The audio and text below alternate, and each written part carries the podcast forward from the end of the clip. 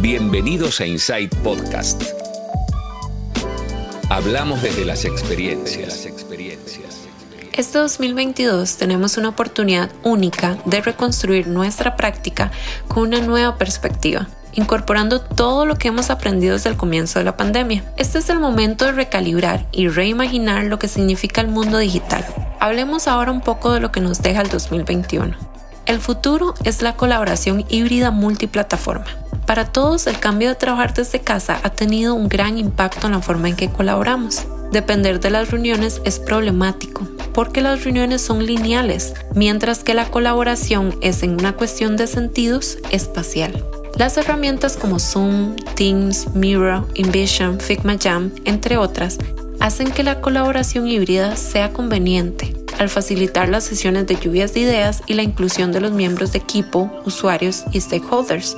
Es por esta razón que debemos priorizar la formación de equipos, tener una comunicación transparente y ser flexibles porque los proyectos están en constante cambio y evolución. El diseño inclusivo abriendo productos a nuevos mercados.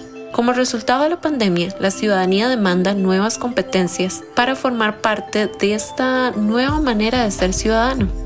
Abordar los desafíos de la inclusión digital implica considerar no solo la accesibilidad física, sino el desarrollo de habilidades y la garantía de derechos para promover una ciudadanía digital sin dejar a nadie atrás. Por último, la personalización de contenido según la localización va a ser muy importante para el 2022. Los usuarios prefieren los contenidos personalizados debido a que les da este efecto wow. Es adelantarse a lo que el usuario necesitará según el mercado.